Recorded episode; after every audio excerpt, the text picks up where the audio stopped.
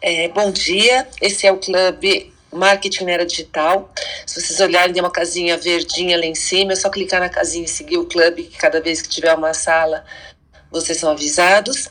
A gente tem sala toda quinta-feira, às, nove, às 8 da manhã, das 8 às 9, na realidade, uma horinha. A gente sempre traz algum tema relacionado com marketing no ambiente digital. E a gente tem convidados especiais, como hoje a gente tem a Paulinha. Bom dia, Paula. Tudo bem, querida? Bem-vinda. Bom dia, Marta. Bom dia, Rafa, Luciano.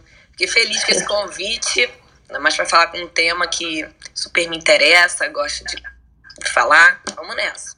E de fazer, né? Com certeza. é, a Paulinha faz, faz e acontece. Por isso que ela está aqui com a gente hoje. Além de ser uma, uma pessoa queridíssima, amiga, tudo, ela faz um trabalho fantástico. Então, nós vamos falar do trabalho dela também. E na semana passada, então toda semana a gente tem um tema diferente de sala. Um aviso a todos: essa sala é gravada. Isso é bom a gente avisar, porque se alguém for participar, no final a gente, se sobrar tempo, a gente sobe vocês para fazer pergunta ou complementar ou discordar, então pode ser é, qualquer tipo de atuação que deseje para a gente discutir o assunto. É, e depois isso entra como podcast, pílulas, inclusive no canal do Marketing na Era Digital, no YouTube. A gente, cada semana, traz um tema. Na semana passada a gente falou sobre marketing de influência mais focado no B2C. Tem muita coisa que é igual, mas tem coisa que é diferente. Então é isso que a gente vai falar aqui hoje. Quer começar, Rafa? Vamos começar é, falando o que, que é diferente no marketing B2B, uma, uma das diferenças que a gente vai discutir é muito bacana porque a gente tem uma outra pessoa aqui que faz esse papel, que é o Rafa, na Pelemi Labs, que é o executivo é, influenciador no B2B, né? Porque você pode ter influenciadores B2B, que nem a Paulinha, que influencia um outro negócio, é contratada para influenciar negócios de terceiros para outras empresas, e você pode ter o próprio executivo que influencia o mercado com o seu negócio, né? E aí isso tem um papel muito importante, e aí é legal, antes da Paulinha falar da experiência dela, inclusive a Paulinha também é influenciadora da MLabs, que é a empresa do Rafa, era legal o Rafa falar um pouquinho sobre esse papel que ele faz, e aí a gente vai discutindo as diferenças e a importância das estratégias de influência no B2B, inclusive por causa da mudança grande de ambiente digital que a gente teve do ano passado para cá. O digital está crescendo, obviamente, cada vez mais, mas o tipo de estratégia está mudando. Então, as pessoas estão um pouco cansadas de evento, estão com é, sobrecarga digital. Então, há muita gente, que, nem no meu caso, que faço palestra, muitas vezes, ao invés de palestra, está sendo contratado para ser influencer. Ou seja, você é, faz uh, o trabalho de impactar os outros com seu conteúdo, creator, né? Mas não necessariamente fazendo uma palestra, porque o formato de evento online está mudando bastante. Então tem bastante coisa para a gente discutir aqui. Acho que poderia começar com o Rafa. O Calil também é, trabalha com B2B, trabalha com comunidades, ele é fundador da Duopana e a Duopana hoje faz parte da Squid, eles trabalham com influencer B2C, mas deve ter projetos também uh, bacanas que ele pode comentar aqui com a gente. Então, Rafa, você, queridão. Ô, Marta, obrigado Bom dia a todos. E como o Marco falou, são vertentes, né? Então a gente tem um influenciador, é, tradicionalmente conhecido como influenciador, né? Que, que a gente vê aí nos posts ou de alguma forma mais próxima do nosso dia a dia no B2C. Mas existem também os influenciadores B2B, a própria Paulinha é uma delas, a gente vai falar com ela daqui a pouquinho. E tem a outra vertente, que a Marta comentou, que é quando o próprio executivo ou líder do negócio se torna uma autoridade e acaba, de alguma forma, influenciando, né, emprestando essa autoridade para o seu próprio negócio. Isso pode acontecer de uma maneira espontânea, mas pode também acontecer de uma maneira planejada, né? E que foi o caso nosso aqui da MLabs. E por isso estou contando aqui o meu caso, né? Então a gente pensou muito como que a gente poderia, de alguma maneira, crescer mais rapidamente nas redes sociais e criar uma autoridade, esse posicionamento né, de autoridade de marketing nas mídias sociais. E, e, e, e, naturalmente é muito mais fácil a gente se conectar com outras pessoas, né? pessoas com pessoas e não marcas com pessoas, é muito mais fácil. Então a gente criou o perfil da própria Unilabs, e tem ali seus perfis nas redes sociais, e tem a sua própria brand persona, inclusive, né? e a Paulinha é uma, é uma representação dessa brand persona, e a gente tem o perfil do Rafael, o meu próprio perfil, foi criado, inclusive, para criar um conteúdo um pouco mais avançado, um pouco mais profundo, porque geralmente aquilo que é mais avançado, mais profundo, determina essa autoridade, né? Não dá para ficar na casquinha. Quanto mais você mostrar que entende daquele assunto, maior, em tese, vai ser a sua autoridade percebida. Então, foi assim que a gente foi construindo, foi mais rápido, né? É, de alguma forma, eu me posicionar dentro de um nicho e subnicho e, e criar autoridade nesse subnicho para que eu pudesse depois emprestar essa autoridade para a própria Unilabs. Essa é uma das dicas aqui que eu dou, né? Porque é muito mais fácil você, enquanto pessoa, escolher um subnicho de subnicho do que tentar é, falar ou ser autoridade de um, de um, nicho muito saturado, muito grande. Né? Então, pegando lá marketing, marketing como um todo, tem muita gente que fala de marketing, dentro desse, desse subsegmento, né? você tem um subsegmento que é o marketing em ambiente digital, também tem bastante gente. Eu fui para um subnicho, que é o marketing em ambiente digital baseado em dados, né? que fica muito mais fácil de, de, de se tornar autoridade ali, se posicionar ali, porque não tem muita gente fazendo, ou tem pouca gente fazendo ninguém. Né? Isso, então, a gente podia até falar que isso, é, na parte de estratégia, é muito parecido com uma estratégia de marca, né?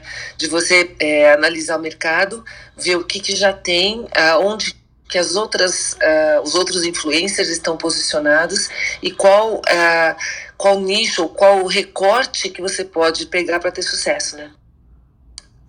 Exatamente, né? É, todo, todo, toda analogia é válida, né? Então, quando você consegue entender qual subnicho não há alguém dentro, dentro do seu contexto, obviamente, de negócio, né?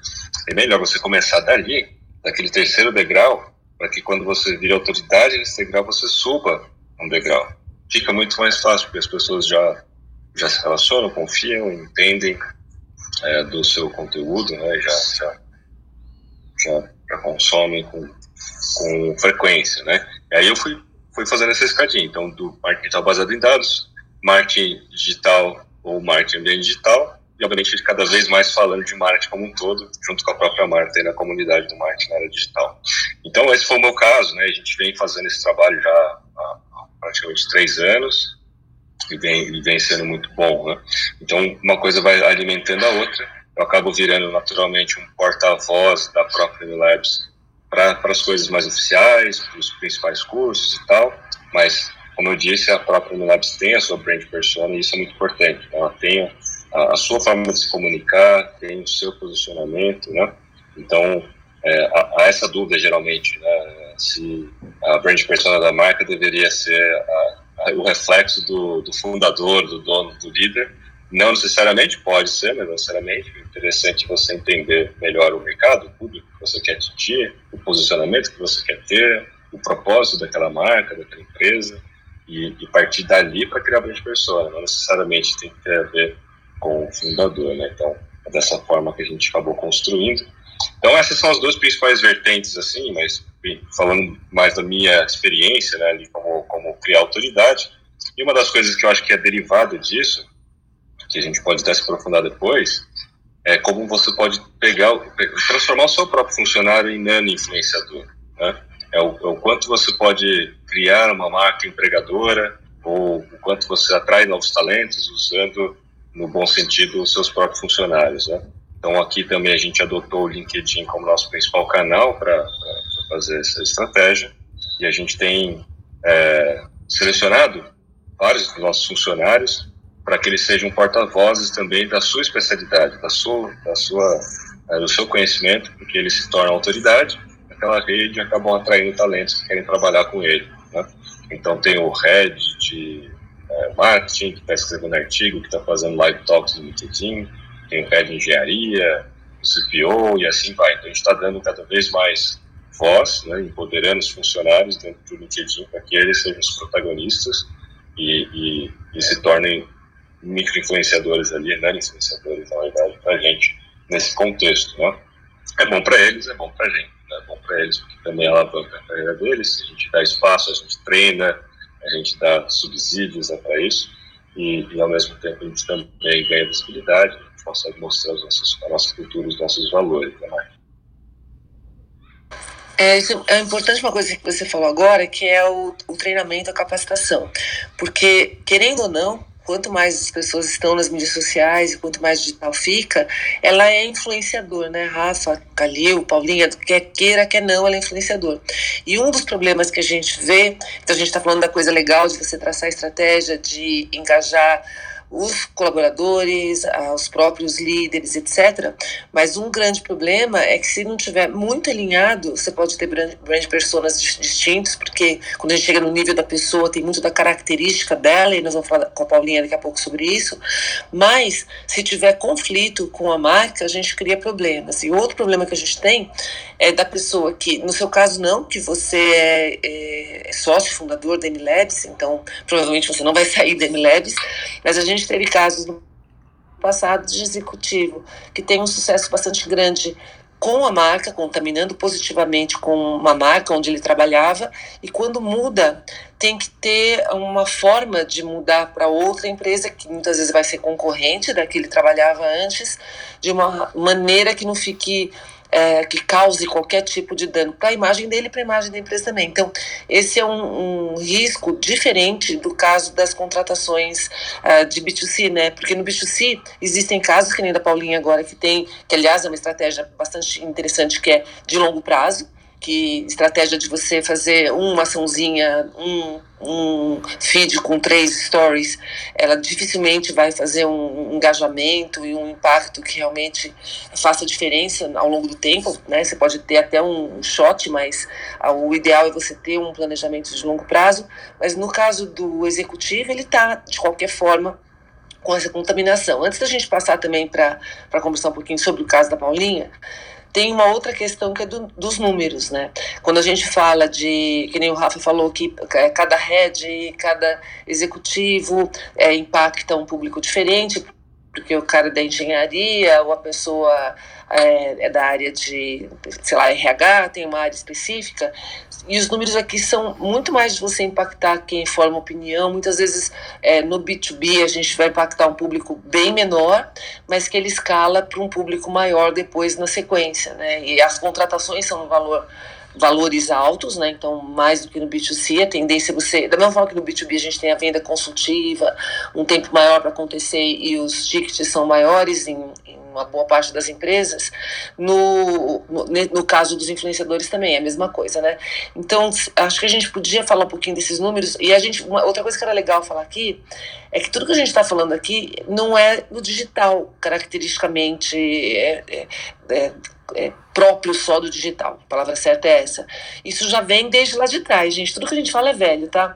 Já vem de lá de trás. Só que no mundo analógico era mais difícil. Mas os executivos, antigamente, já faziam esse papel, já estavam contaminados com a marca, já tinham fóruns de discussão. Eu lembro, antes da internet, a gente já tinha os grupos que a gente se reunia, uh, grupos de programação ou grupos executivos, e depois os fóruns tinha esse papel de as pessoas, os fóruns às vezes eram pequenos, com 30, 40 pessoas que eram muito expertos numa determinada área, e aí quando você lidava com essas pessoas, você se tornava é, referência para elas, você acabava se tornando referência no mercado, né? Então, muitas vezes, pessoas que são muito importantes no B2B, o pessoal do B2C nem conhece.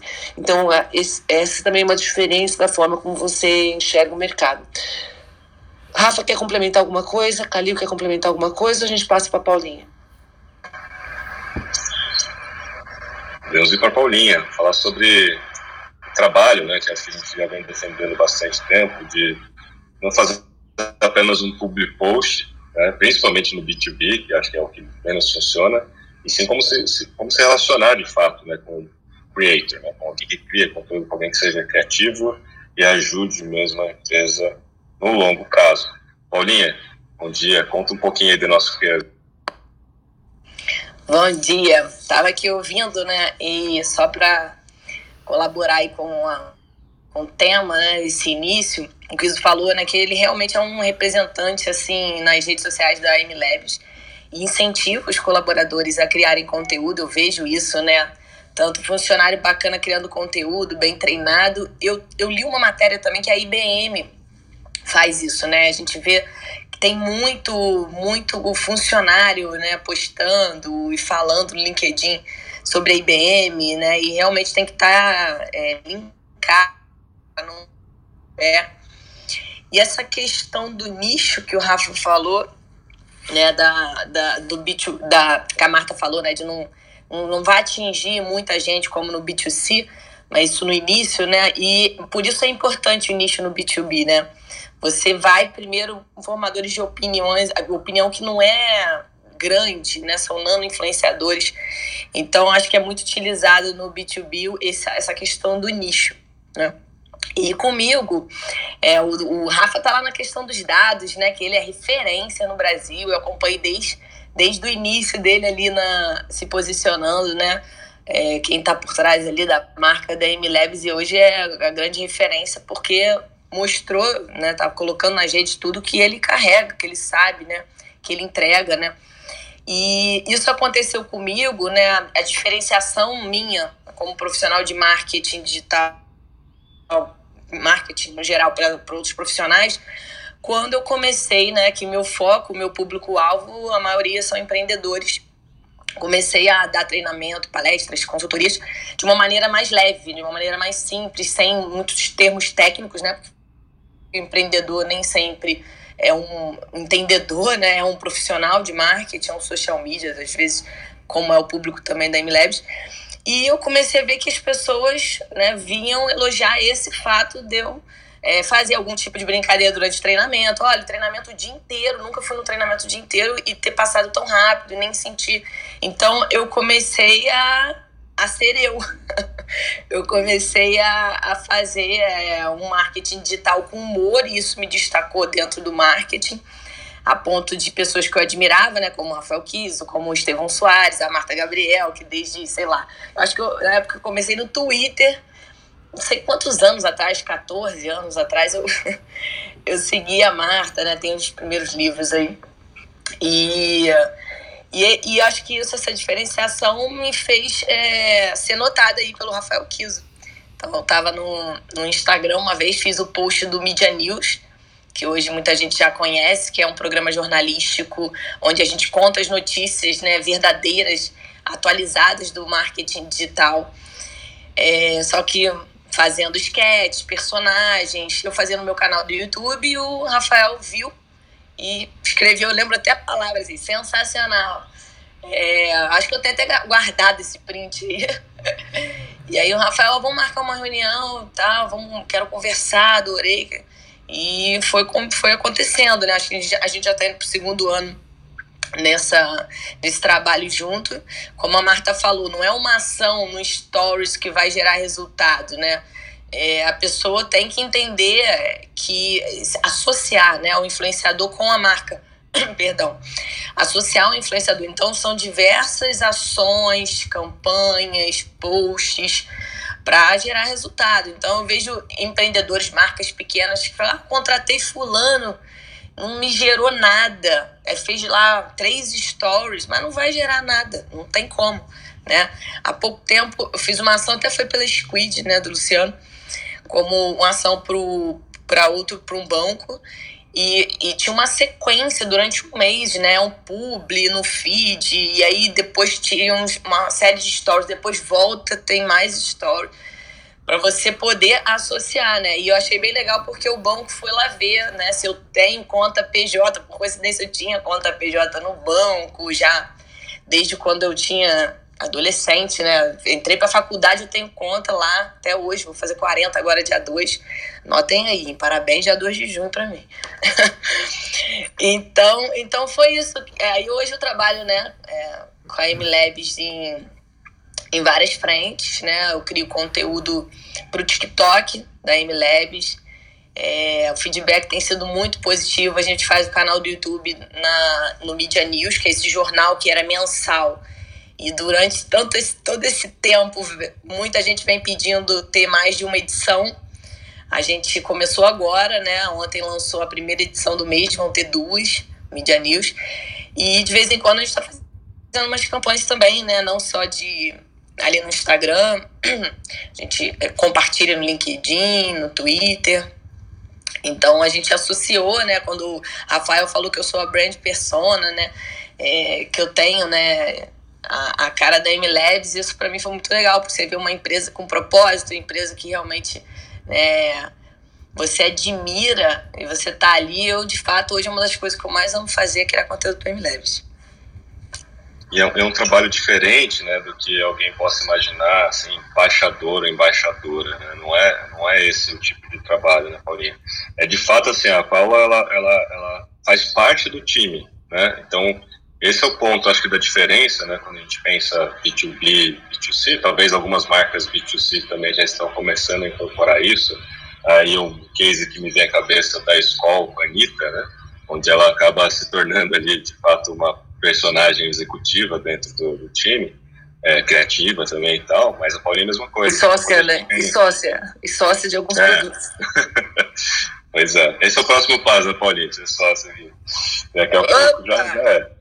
Mas, enfim, o, o, ponto é esse, né? A gente já trabalha há bastante tempo, desde, desde quando a gente começou já sabia que isso deveria ser algo de longo prazo, justamente para que a gente pudesse fazer associação né, de, de imagem, marca, ter essa representação da grande persona, mas não só, ela é responsável por algumas editorias ou programas dentro da, das nossos, dos nossos conteúdos, sempre que a gente tem algum lançamento de novas funcionalidades, ela também é acionada para que a gente possa criar parte dos, dos, dos posts, dos dark posts, da, das peças de performance com ela, né? Mas são peças posicionadas para etapas da jornada onde as pessoas já conhecem a MLabs, porque provavelmente já conhecem ela também, né? E já tem uma familiaridade com ela. Então esse é o ponto, né? Ah, é muito mais fácil a gente querer se relacionar com outra pessoa, ou, ou, quando há um rosto, né, principalmente o rosto, aí a Marta vai explicar melhor do que eu e o Neuromar, um rosto feminino né, aparecendo numa peça, isso chama mais atenção, é mais rápido, né, o processo mais rapidamente, porque ele tenta achar alguma coisa mais é, fa familiar, né. Então as peças de performance que são feitas com ela, elas são posicionadas numa etapa, principalmente para quem já conhece, porque quem não conhece a Labs não vai fazer tanta diferença assim, que não sabe quem é ela, então a gente tem outras peças para isso, tem, outros, tem outras estratégias, né?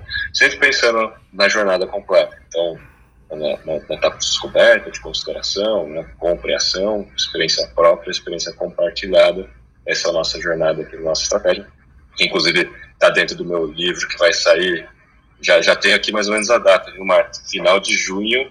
Oba! Marta, a Marta escreveu o prefácio, inclusive, Tá muito bom, gente. A gente vai fazer uma sala só para falar de Unbound do livro do Rafi. Isso aí. Então, assim, essa, essa jornada, né, a gente leva bastante a sério aqui toda essa estratégia e, e, a, e as editorias da Paula estão bem posicionadas ali na etapa de consideração e também de experiência própria, né? Então, a gente vai entendendo cada vez mais como inserir uh, uh, ela como creator, não, que influência é uma consequência, né? A história da influência, no nosso caso aqui, B2B principalmente, é, ela é uma consequência. A gente está usando muito mais poder criativo é, dela e naturalmente ela como nossa grande persona para criar essa conexão mais facilmente através de toda a jornada com o nosso público. É, é, só para complementar, desculpa, Marta. Não, vai lá, vai lá, querida.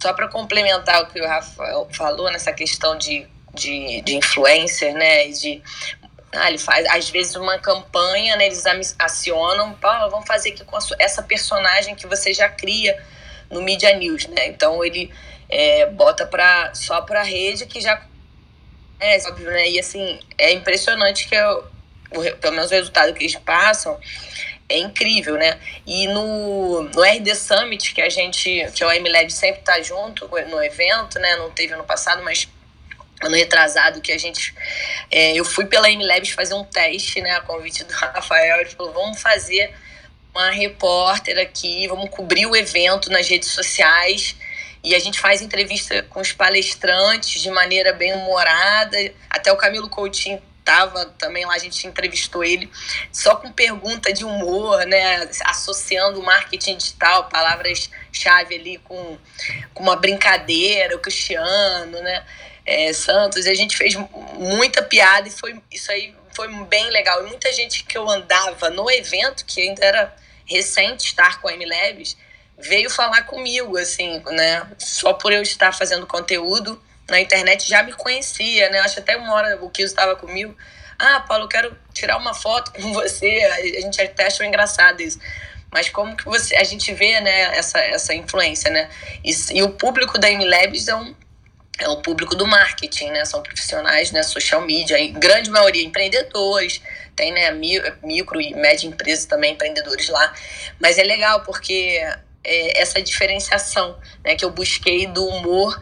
Então, eu crio hoje, não só como influenciadora, mas eu crio conteúdo, é, tenho esse serviço, um dos serviços que eu presto, para algumas marcas.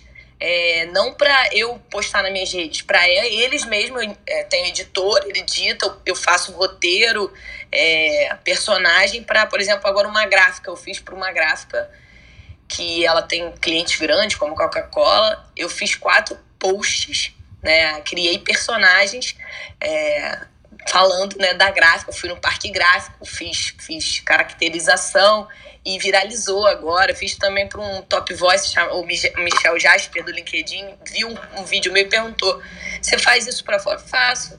Aí fechei e fiz para ele também, que ele fala para supermercadistas. Então acabou abrindo um leque, mas devo muito isso a MLabs, né? Criar conteúdo autêntico, diferenciado para empresas. E aí temos aqui nosso amigo Camilo Coutinho, seja muito bem-vindo, Camilo, e a Flávia também, que está aqui com a gente. É, a Flávia é o Camilo querido, né? Eu convidei para subir, que o Camilo trabalha com muitas marcas, e a Flávia, é interessante, eu queria, na realidade, perguntar. Normalmente quem sobe é para fazer pergunta, mas eu convidei ela para subir porque ela é promotora de justiça e trabalha muito com o digital. A gente se conhece de outras salas e aí era interessante pensar porque um promotor de justiça ele é um influenciador que a gente está falando, ele faz parte de uma instituição, né? E e cada vez mais tem que prestar atenção na imagem, em todas as instituições e o próprio é, o próprio colaborador é é um influenciador. E aí, eu não sei se a Flávia gostaria de contribuir, falar é, alguma coisa em relação a isso, como que se se sente, porque outro dia quando a gente estava numa sala de cripto, gente de biohacking, falando sobre esse cenário, é muito interessante ver é, pessoas que fazem parte de instituições é, públicas é, trazendo a outra visão, é, interessadas por temas de ponta, inclusão, e de, de uma forma tanto influencia que me influenciou, né? Então, Flávia, se você quisesse falar um pouquinho, seria super legal. Oi, gente, bom dia. Marta, Rafael, Luciano, Paula, Camilo e todo mundo, né?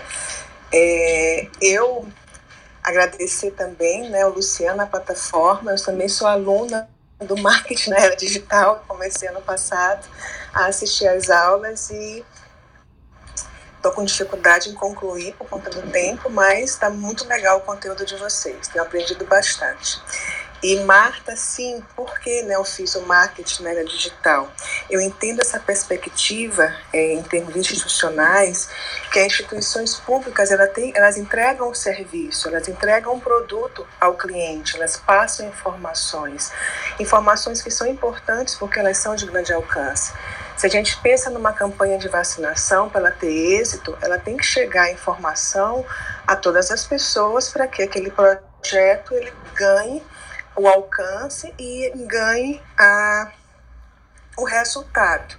E cada vez mais eu vejo que as nossas instituições públicas, elas não têm esse plano de marketing, elas fazem uma coisa é, meio que é, sem uma ordenação. Então é importante que ela se aproprie, inclusive até para mudar essa cultura interna institucional, do que elas precisam estar antenadas né, para essa era que está muito rápida e que elas entreguem esse produto mais rápido. Então a forma de comunicação que era feita antes que era um site, que era uma informação por e-mail, é, as pessoas estão hoje no WhatsApp, estão hoje no Instagram e querem aquela informação em tempo real. E muitas vezes as equipes de marketing é, elas não têm essa informação, por exemplo, de uma ação civil pública que contra Brumadinho, por exemplo. As pessoas querem uma informação real do que está acontecendo. E o povo e a pessoa que está cuidando do, o setor de marketing de uma instituição, seja judiciário, seja o Ministério Público, não sabe os detalhes que aquela pessoa quer. Então, eu, eu entendo que o nosso setor de marketing interno das instituições públicas tem que passar também por transformações, para que as pessoas possam receber informação em tempo real e uma informação que seja útil, concreta, para continuar a contribuir socialmente para aquela, digamos assim, aquela realidade conseguir ser transformada. Mas nós temos um grande outro empecilho, né? porque os nossos conselhos, onde nós temos o Conselho Nacional de Justiça, o Conselho Nacional do Ministério Público, que veta a nossa exposição de imagem ou a fala, é, digamos assim, política é, contra determinado político ABCD, não podemos nos manifestar e, ao mesmo tempo, somos agentes de transformação social, temos que ter informações concretas, reais, presentes, dizendo: olha, esse caminho que está sendo construído pode nos levar a uma fragilidade constitucional, precisamos dar meia volta, mas não podemos nos expor sob pena de uma punição disciplinar. Então ficou assim meio complicado lidar. E eu começo a estar com vocês, aprender com vocês, para tentar né, trazer. Eu tenho muito essa necessidade, digamos, interna, de aprender o que está acontecendo no mundo e dizer assim: vamos mudar todo mundo junto isso que eu ia perguntar para você, até desculpa te interromper, é porque é continuação do que você está falando. Se essa iniciativa é sua ou se é do Ministério Público, se é de alguma, se é da instituição que você ou de alguma das instituições que você está relacionado. É, em termos institucionais, não, Marta. Eu vejo que assim, eu ou outros colegas, eles têm essa necessidade interna. A gente está estudando e vendo que as coisas mudaram e vendo que essa reprodução institucional ela não está de acordo com o que se espera hoje. Então a gente tenta aprender essas informações e tenta de dentro, né, dizer, olha, vamos fazer um pouco diferente. Mas para que a gente possa dizer, olha, vamos fazer um pouco diferente, a gente tem que dizer como é que vai ser esse pouco diferente para que desse essa cultura ela muda, mas não é um movimento assim que já está pronto, que as pessoas acham que já está pronto para implementar. Eu vejo assim algumas, por, em alguns órgãos, né, às vezes do Sul, eu vejo umas postagens do Ministério Público, do Tribunal de Justiça, que eles já entenderam estão mais ágeis, estão mais diretos, estão mais dinâmicas e outros não. Então ela está mudando de forma devagar e por camadas e está dependendo assim de quem é que está à frente no momento, é, enquanto procurador-geral, enquanto presidente do Tribunal de Justiça, e está entendendo a coisa e está dizendo vamos mudar.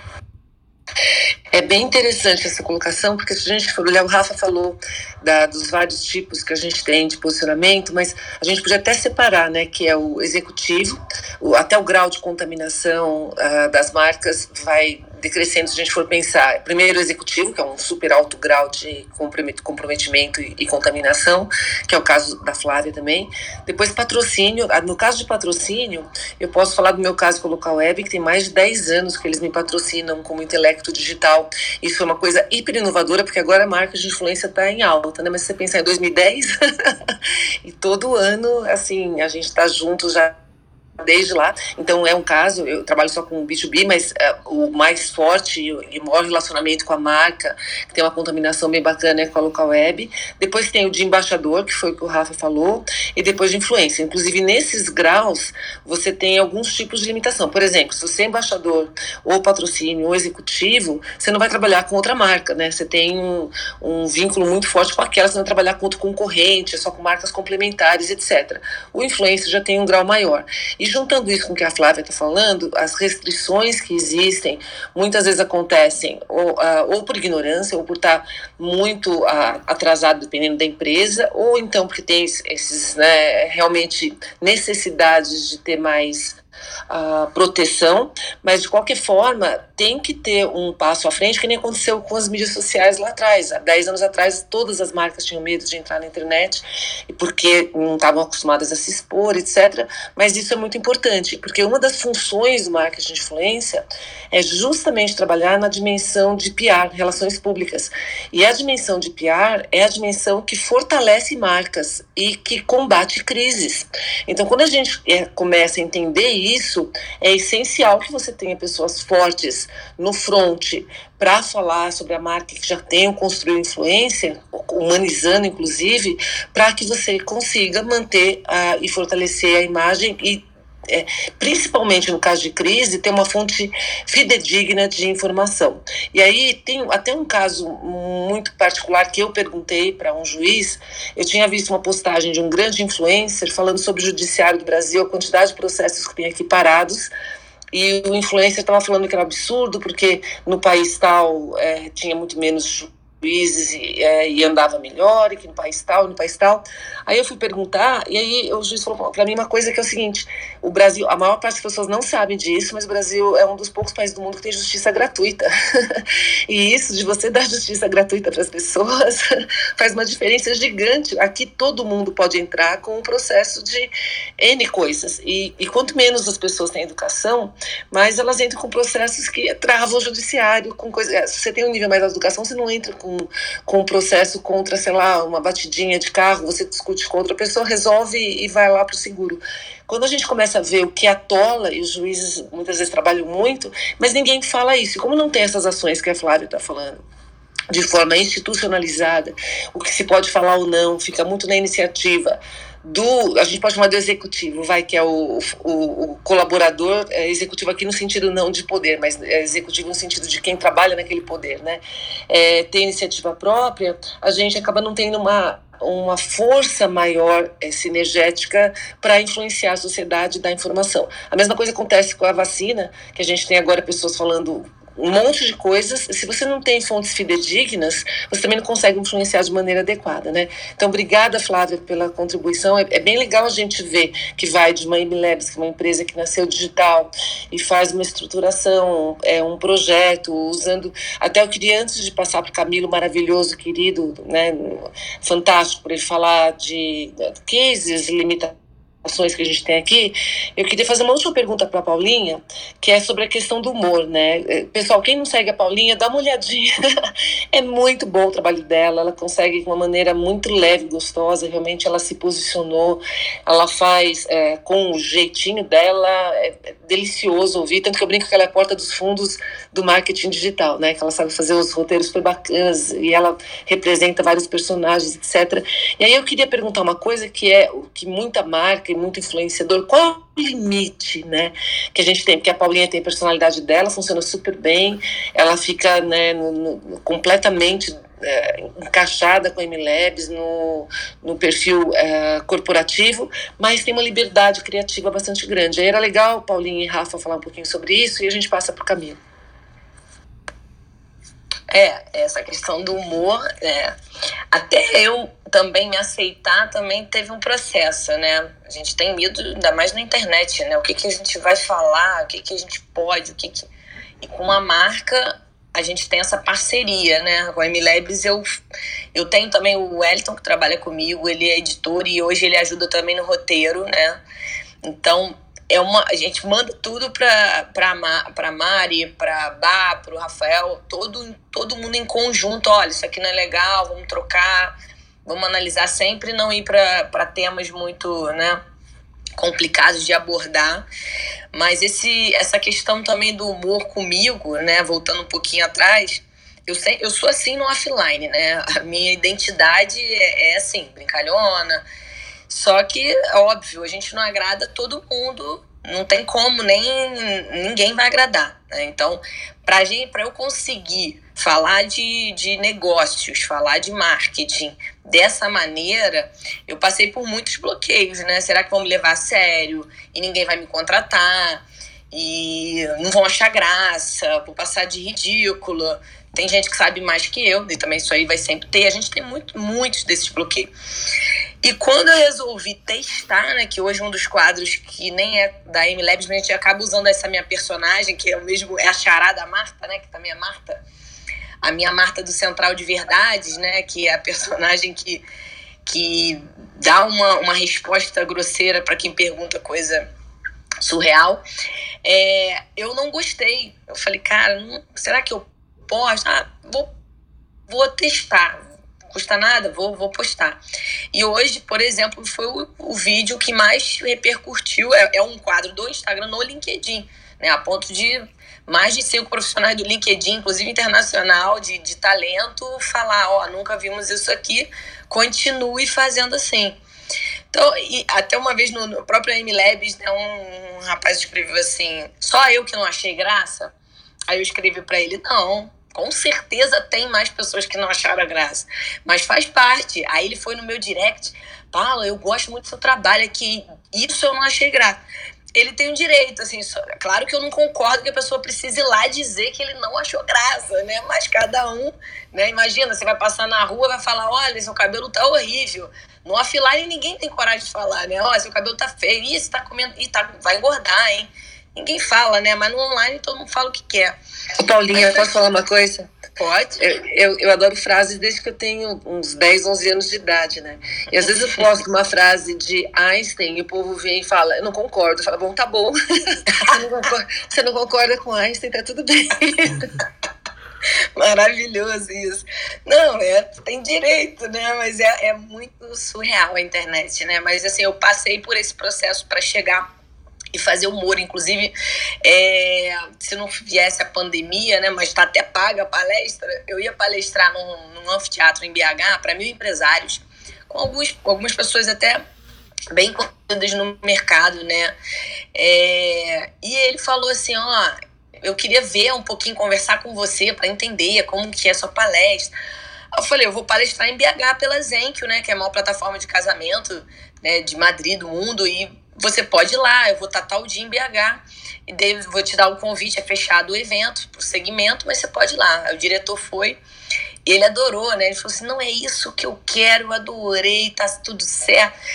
Porque, assim, ele também ficou um pouco é, milindrado, né? Pô, ela faz humor e tal, será que vai se conectar com a minha audiência? Tudo bem, nem, nem vai se conectar o jeito que eu falo, meu tom de voz, não vai se conectar com todas as empresas. Né? Exatamente o que a gente estava falando aqui. Né? Tem que ter essa conexão. Mas aí, é... até me perdi um pouquinho aqui. No... Acho que o Kiso pode falar um pouco mais é, dessa questão comentar. do amor. Porque assim, né? Primeiro, acho que o ponto importante, autenticidade. Né?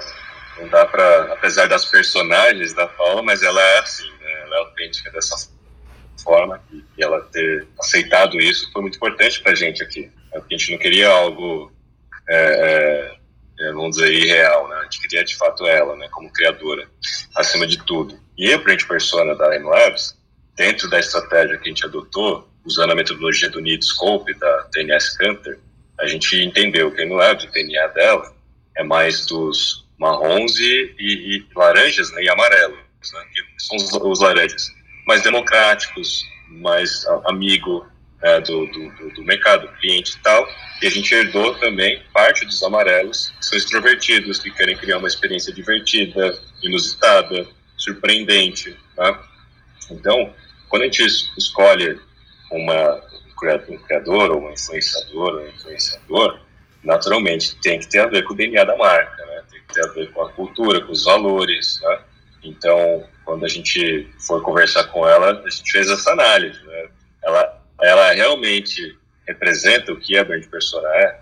Então não é o humor pelo humor, porque de repente isso engaja mais, porque de repente isso se conecta melhor com o público brasileiro, que não é para todas as marcas, né? Então não é só o fato dela fazer isso muito bem que dá para usar para qualquer marca, tem que ter relação, né? na minha opinião, tem que ter relação com a, cultura, com os valores, principalmente com o DNA da marca. Porque senão fica, vai soar, vai soar estranho, né, para aquele público, que está acostumado com aquela marca que sempre foi mais azul dentro desse Nitscope, que é, pô, eu sou uma, eu sou aqui certinho e tal, expert nesse assunto, etc e tal, é, como sábio, né, e tal, e, e fica estranho, né, então querer encaixar alguma coisa, é igual engajamento por engajamento, né, senão a gente coloca gatinho, bebê em todos os posts, mas não é isso, né, então acho que esse é o ponto principal. Eu queria puxar o gancho aqui, Marta, para é. falar sobre um ponto que é as, tra as travas, né, que a Paulinha falou, mas principalmente as travas do, do executivo, da liderança, mesmo os funcionários que ele falou. É, é isso que eu ia falar. Os vídeos, até, né?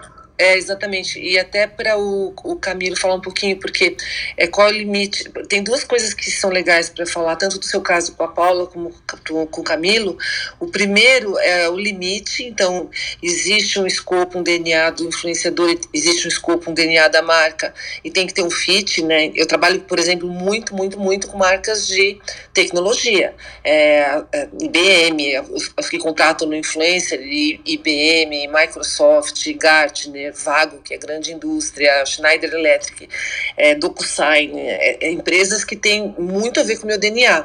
E tem a minha personalidade, uma coisa que eu tenho aprendido também, eu tenho aprendido não, porque tenho visto evoluir no mercado, é, antes tinha uma coisa fixa que eles queriam que eu fizesse lá atrás, né, uns 5, 6 anos, e agora não.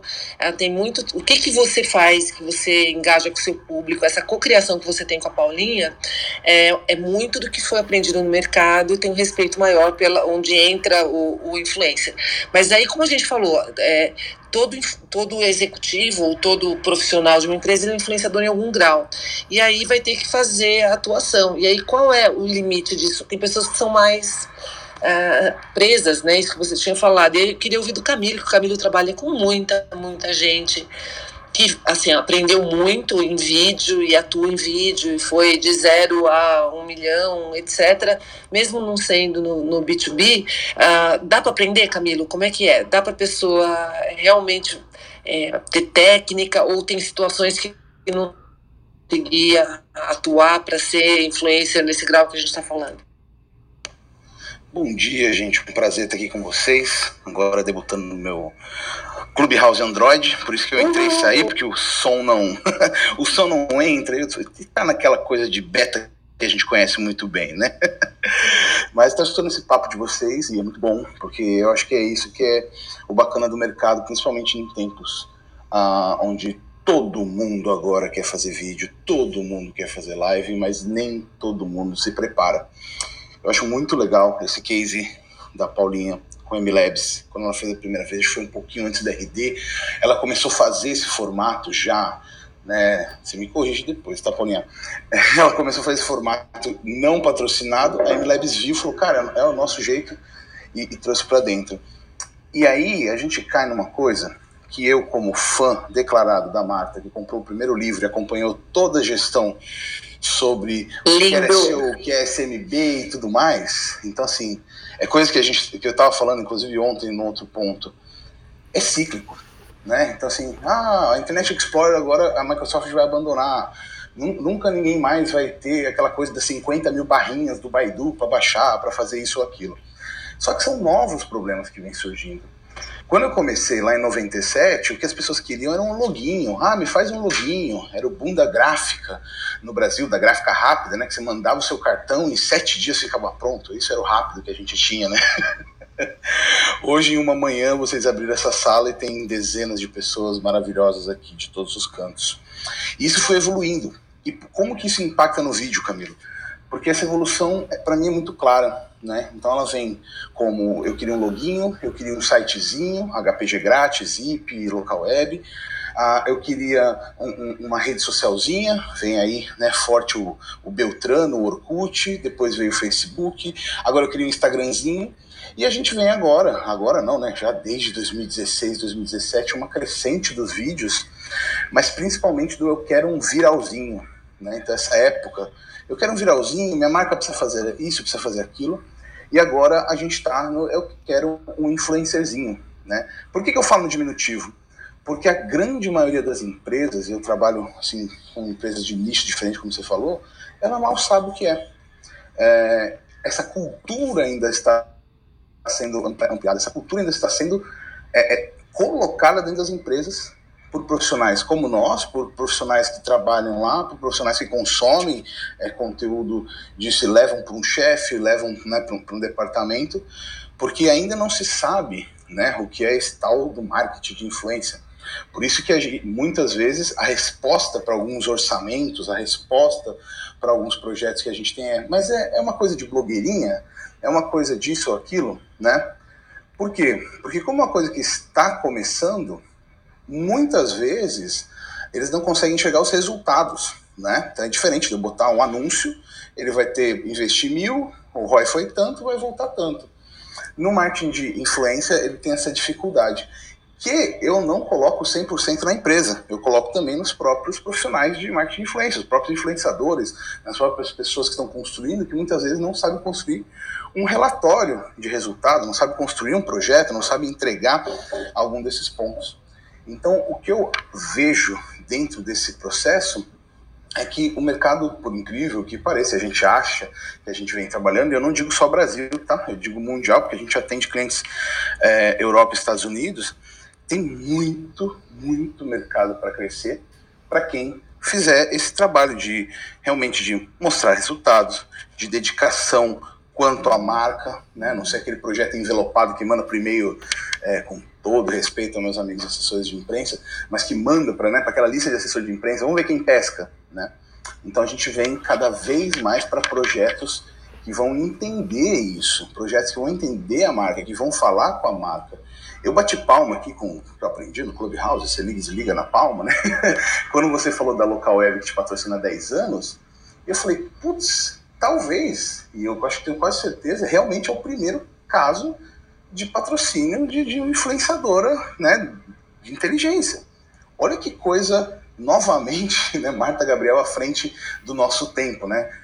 Há rumores aí no marketing digital que ela é uma, uma viajante do tempo, né? Mas ficamos aqui entre nós. e é esse é o ponto que a gente tem que entender. Legal, marketing de influência não é uma câmera, não é eu fazer um programa, não é eu ser engraçado.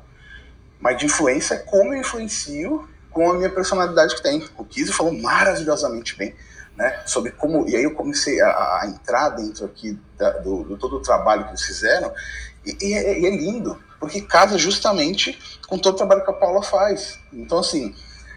Isso é maravilhoso. O que a gente não pode cair e que muito do nosso cenário cai é, legal, agora como é que a gente faz um, um Paulinha News pra gente aqui, pra nossa marca de cebolas, pra nossa marca de é, é, timesheet? Não, não é assim, não vai funcionar. Ai, Camilo, mas você é pragmático, você é pessimista? Não, eu sou o cara mais otimista que mais gosto de trabalhar com o mercado e fazer coisas malucas. Mas eu já vi isso acontecer lá em 2013, 2012, quando o mercado começava a pedir para criar conteúdo tipo Porta dos Fundos. O que, que você quer? É tipo Porta dos Fundos. Então agora a gente tem essa demanda. É tipo a influenciadora tal, é tipo a influenciadora tal. Se esquece que marketing de influência, antes de tudo, é marketing. Né? Eu tenho que ter um comunicador, um receptor, eu tenho que ter uma estratégia ali dentro eu tenho que entregar resultado. Então, quando isso acontece, acontecem esses casamentos maravilhosos, né, da MLabs com a Paulinha. Acontece com vários pontos e não só de, de, de, de, marcas grandes, mas com marcas pequenas, né? Então a gente tem, por exemplo, né, essa semana, é, um dos canais que mais cresceu dentro do, do, aqui internamente a gente cuida é um canal de golfe no Brasil. 120 mil inscritos. Mas o que, que esse canal de golfe tem? Ele fala de golfe e ninguém fala de golfe. E aí que eu falo assim, caramba, então vamos copiar, vamos falar de alguma. Não é. Eu falo, os influencers e as empresas precisam revisitar a sua história. Quando a MLabs contrata a Paulinha, não é porque de repente eles querem ser bem-humorados, não é porque de repente eles fazem isso, não. É porque desde sempre, desde que eles estão em todos os eventos, eles têm esse estilo, eles têm essa brand persona. Então esse ponto é importante, né? Como que se conecta, né? Como que isso vai além de me faz um Reels porque está entregando mais, me faz um YouTube Shorts porque está entregando mais. É, é aquela velha coisa, né? Sempre que você está pensando em apenas ganhar dinheiro, vai ficar muito mais difícil, né? Então, quando eu vejo marcas falando isso, a primeira coisa que eu faço é tratar o top-down. Quem é o, chefão? Quem é, porque ele que precisa ser, contra, ser é, é, precisa realmente entender o que é isso. Porque senão fica, e eu já passei por isso algumas vezes, aquela reunião de tentar mostrar para ele por que, que o trabalho bem feito de marketing de influência é melhor do que o sobrinho dele que está indo e vindo dos Estados Unidos com o iPhone 12 e faz dancinha no TikTok e tem tantos mil views. Então esse é o ponto que a gente tem que trabalhar, né? Então assim, eu acredito nesse mercado ainda nem nasceu no Brasil, nem nasceu mesmo. Acho que a gente está num momento ainda, claro, está em pandemia, tudo, tem várias restrições, mas o brasileiro, e eu participo de várias salas aqui de todos os lugares do mundo, ontem à noite fiquei até uma da manhã numa sala de estratégia de YouTube de Luanda, então olha que coisa maluca, é, eu acredito muito que o brasileiro tem a capacidade e a rapidez que o mundo não tem de criar coisas novas e bem interativas. Né? Então, por exemplo, a primeira participação de marketing de influência forte que eu participei, a gente estava na VML, a gente trouxe a Miley Cyrus para o Brasil.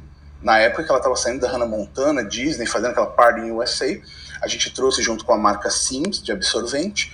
Uh, e aí eu falei assim, tá, legal, o que a gente traz? O básico seria, bota lá para cantar, fala isso, aquilo. Mas isso seria mais uma campanha.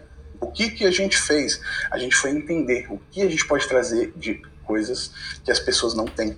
E aí, quando a gente fala isso, a gente bota o cérebro para ferver e a gente falou: poxa, como é que eu vou vencer um batalhão de milhões de fãs de Miley Cyrus que já sabem tudo? Como é que eu vou abrir um canal da marca com a Miley Cyrus que não tem coisas que as pessoas já sabem e não vão assistir, não vão dar resultado e aí eu não vou ter o que provar para a marca?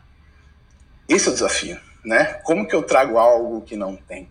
E aí, no caso, a gente começou a fazer coisas mirabolantes dentro delas, umas que eu acho, que eu acho genial, né, junto com a equipe, claro, não, não sozinho, que foi, por exemplo, trazer qual, qual é a, fazer a pergunta para a audiência, né? Qual que é o time de futebol da Miley Cyrus?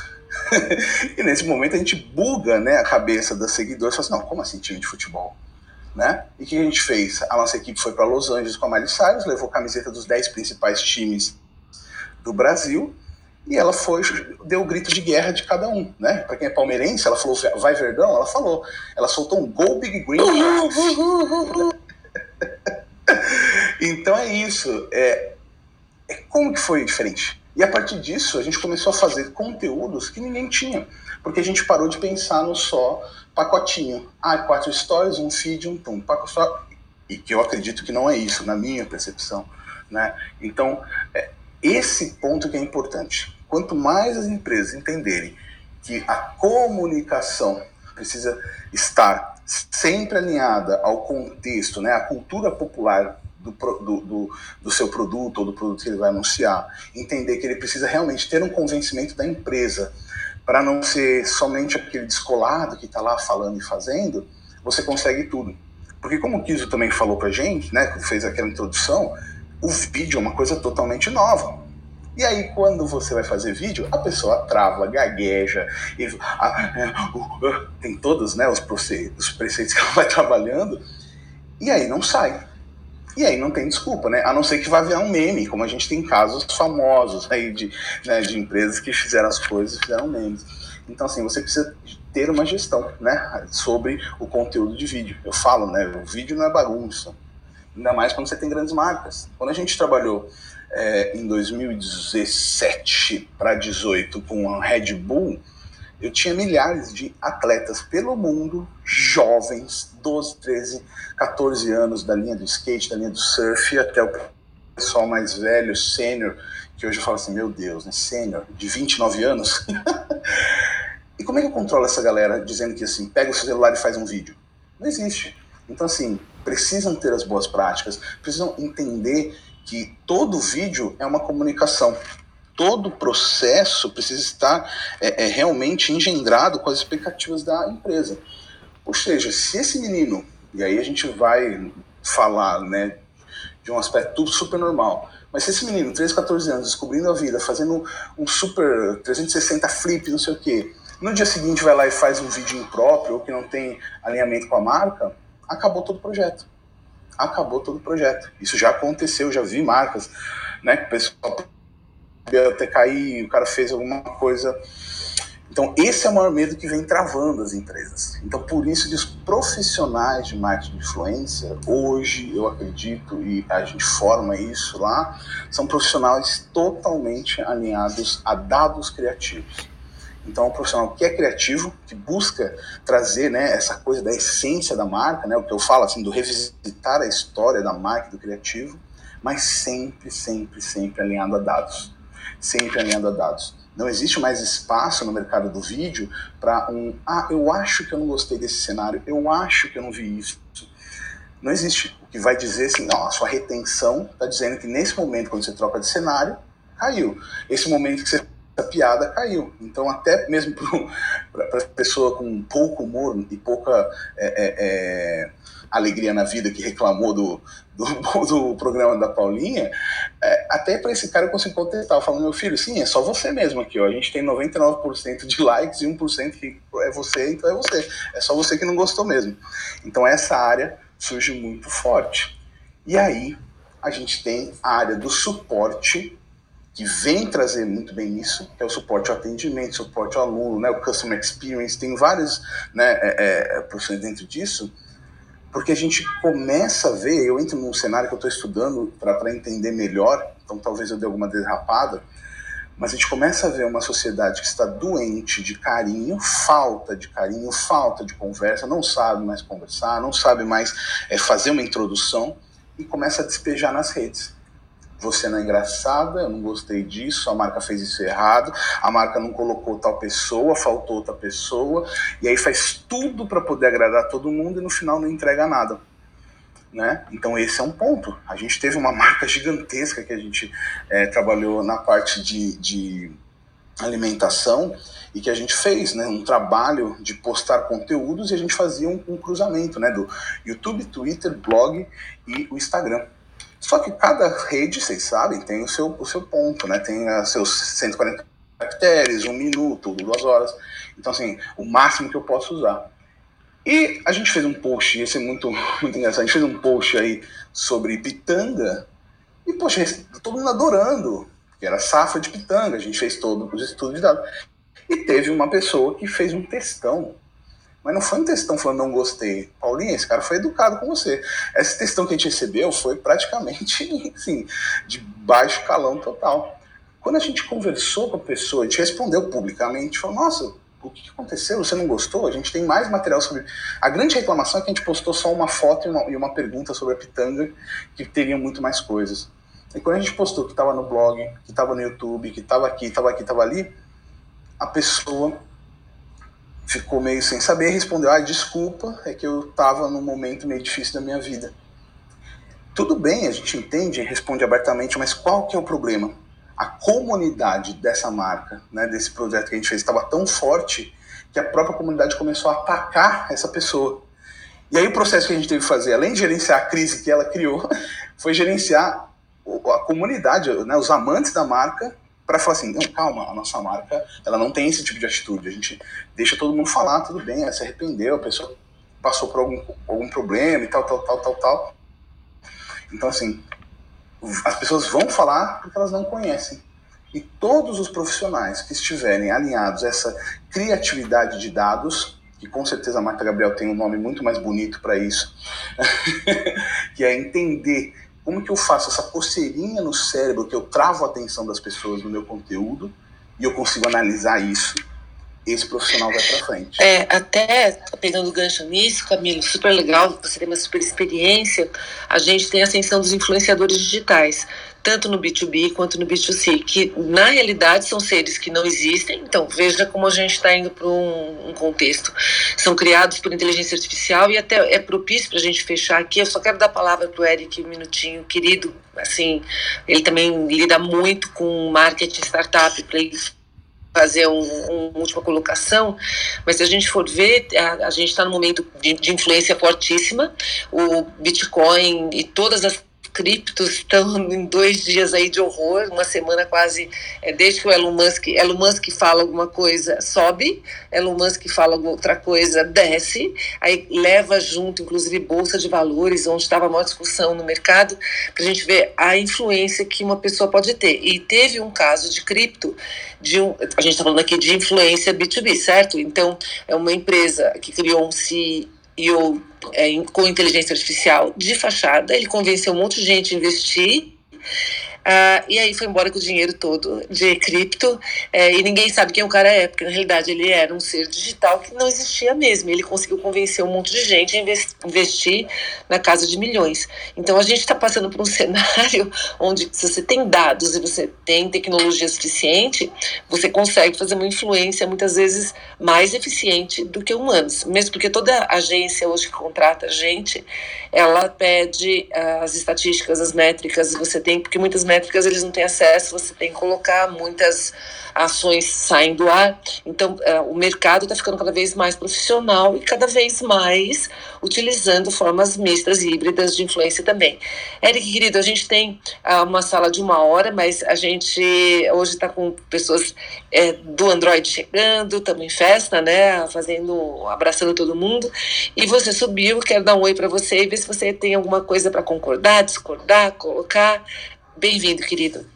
Bom dia, gente. Que sala, hein? Que bom acordar e ouvir vocês aqui. Eu tava caladinho ali, você me mandou o convite. É a terceira vez que você manda, eu nunca subo. Aí hoje eu resolvi subir porque o tema realmente é muito interessante.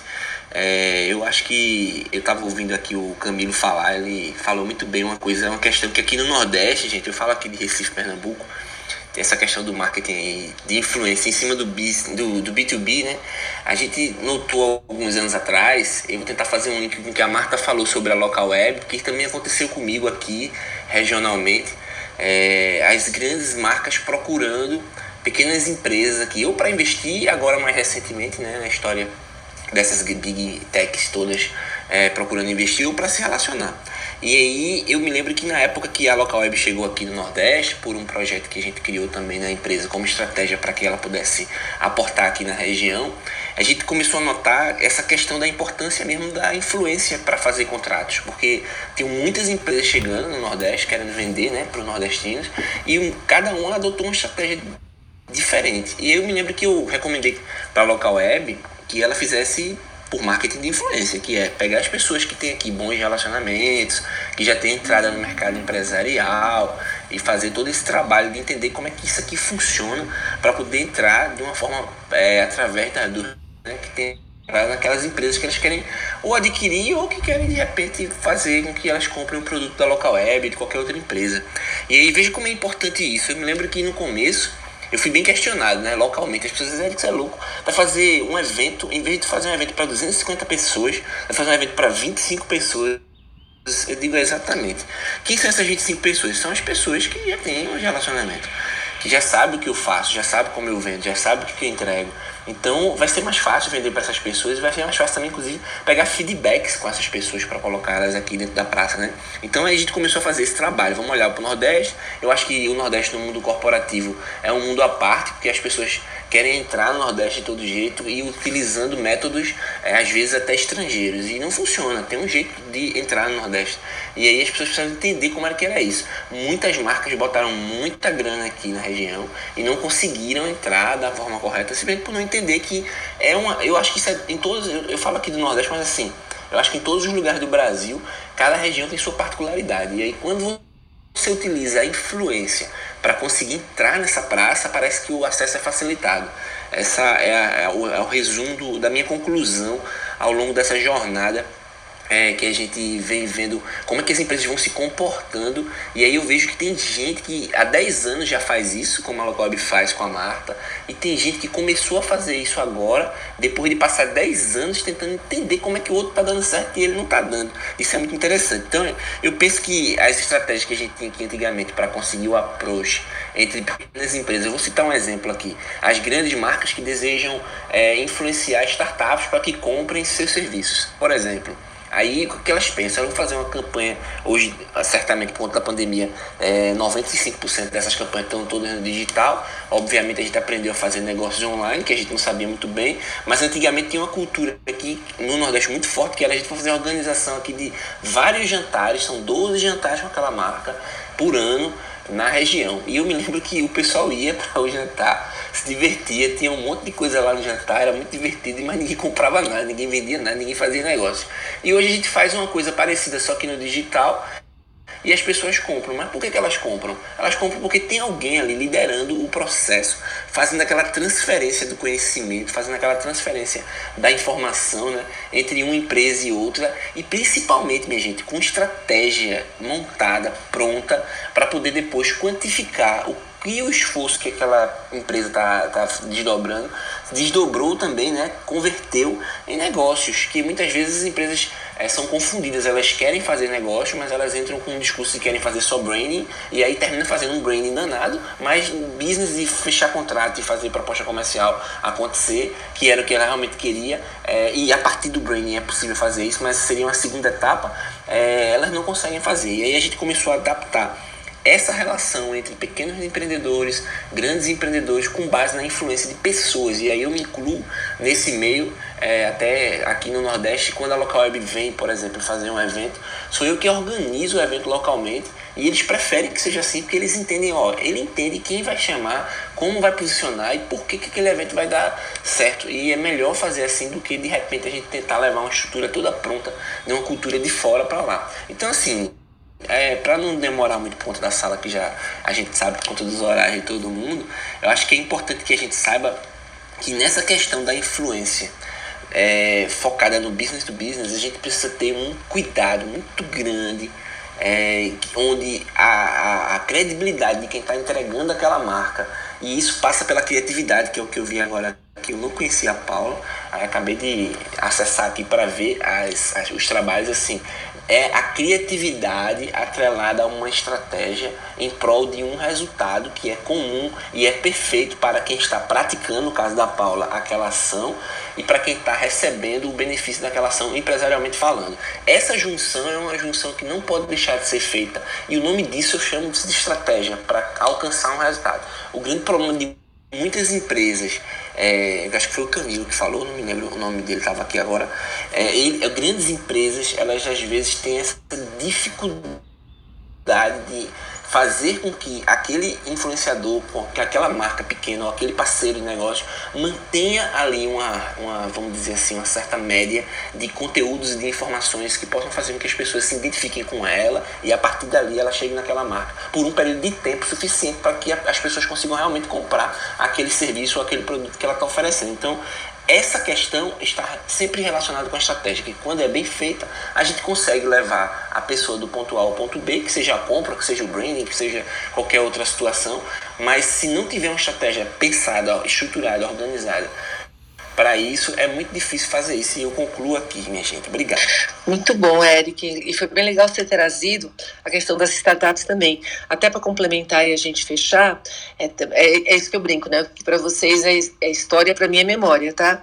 É, isso de você ver dados e analisar dados, em 2016, 2015, a Adobe, a Atento, é, começaram a me contratar para fazer café da manhã, palestra em café da manhã para executivo, falando do do meu conteúdo, que era de disrupção digital, e depois eles traziam cases patrocinavam eventos das áreas que eram os eventos onde o público deles estava, só que no evento, todo mundo aí já teve, tem um milhão de estandes, as pessoas passam, pegam um cartãozinho, não entra em contato, você concorre com um monte de outros patrocinadores, e aí o que eles fizeram? O resultado era ruim, se gastava milhões por ano fazendo isso, mas se você pegar só os caras que interessam, por isso que eu falei que no B2B é diferente, e você tem que ter é, estratégia vendo quem é a compra, quem é que vai decidir, quem é que precisa saber algo é, especialmente é, para tirar a objeção para fazer o próximo passo.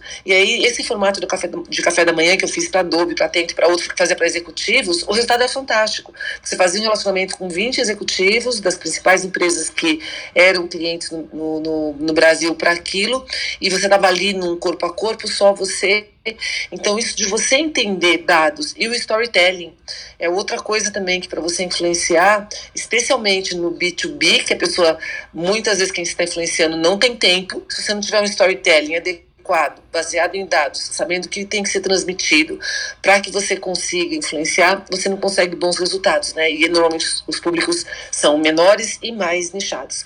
Então é isso, gente. Uma última questão, a gente falou aqui sobre é, os vários papéis de influência no B2B, para a gente fazer um resuminho da sala. A gente falou desde o próprio executivo, patrocínio, embaixador, o influenciador e os vários graus de influência, inclusive aqueles que têm um casamento com a marca por, por bastante tempo, que onde os resultados são bacanas. Falamos sobre autenticidade e lembrando que a autenticidade, que é onde mora o perigo, autenticidade é sempre alguma coisa contra o status quo, por isso que você é autêntico, você é diferente, e essa autenticidade tem que casar com o DNA da marca. E aí a gente trouxe o case da Paulinha, a gente trouxe o case da Flávia falando sobre instituições públicas, o Camilo falando sobre o vídeo especificamente, e o Eric fechando com chave de ouro falando sobre influência para startups ou de empresas que querem influenciar outras empresas no cenário específico de uma cultura. E se você não entender isso, a coisa não funciona. Então é isso, esse foi ah, o Marketing Era Digital, nosso clube. É, quem quiser acompanhar toda quinta-feira às oito, siga a Casinha Verde que está lá em cima. Obrigada, Paulinha, obrigada, Eric, obrigada, obrigada Flávia, obrigada, Kisa, que já Calil, Calil e todo mundo que acompanhou a gente aqui. Valeu, gente. Um dia lindo para vocês. Até a próxima quinta.